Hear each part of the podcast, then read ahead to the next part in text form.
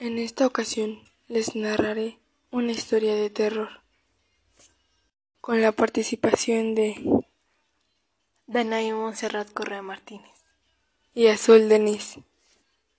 La historia se titula Fuego en los dormitorios.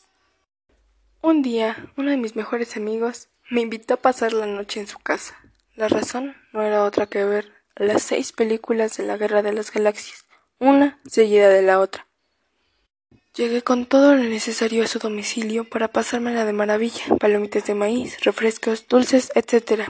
Sin embargo, en muy poco tiempo se nos acabó la diversión, ya que justo al terminar la primera cinta hubo una falla eléctrica en toda la colonia y de acuerdo con los reportes de la compañía de luz, la energía no regresaría hasta la mañana siguiente. Me fui a dormir al cuarto de mi amigo, un poco desilusionada, no bien, me había dormido cuando un viento helado me despertó. Abrí los ojos y pude ver a una anciana. Llevaba puesto un abrigo de piel. Se me acercó y me susurró al oído. Corre, la casa se está incendiando.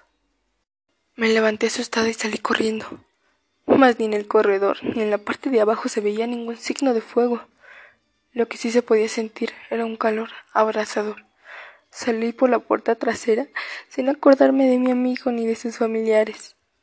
Fue entonces cuando se escuchó un estallido y pude observar cómo gran parte de la construcción volaba por los aires.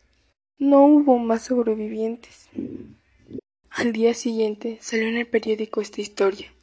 En ese mismo artículo apareció una foto de la mujer que me había salvado la vida. Según la crónica, se trataba de una antigua dueña de la casa ya que para ese entonces ya había fallecido.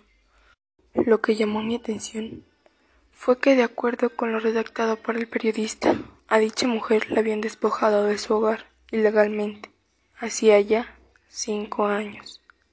Las personas que fallecieron en el siniestro suceso. La piel se me puso de gallina y me di cuenta que las historias de terror suceden a veces sin darnos cuenta.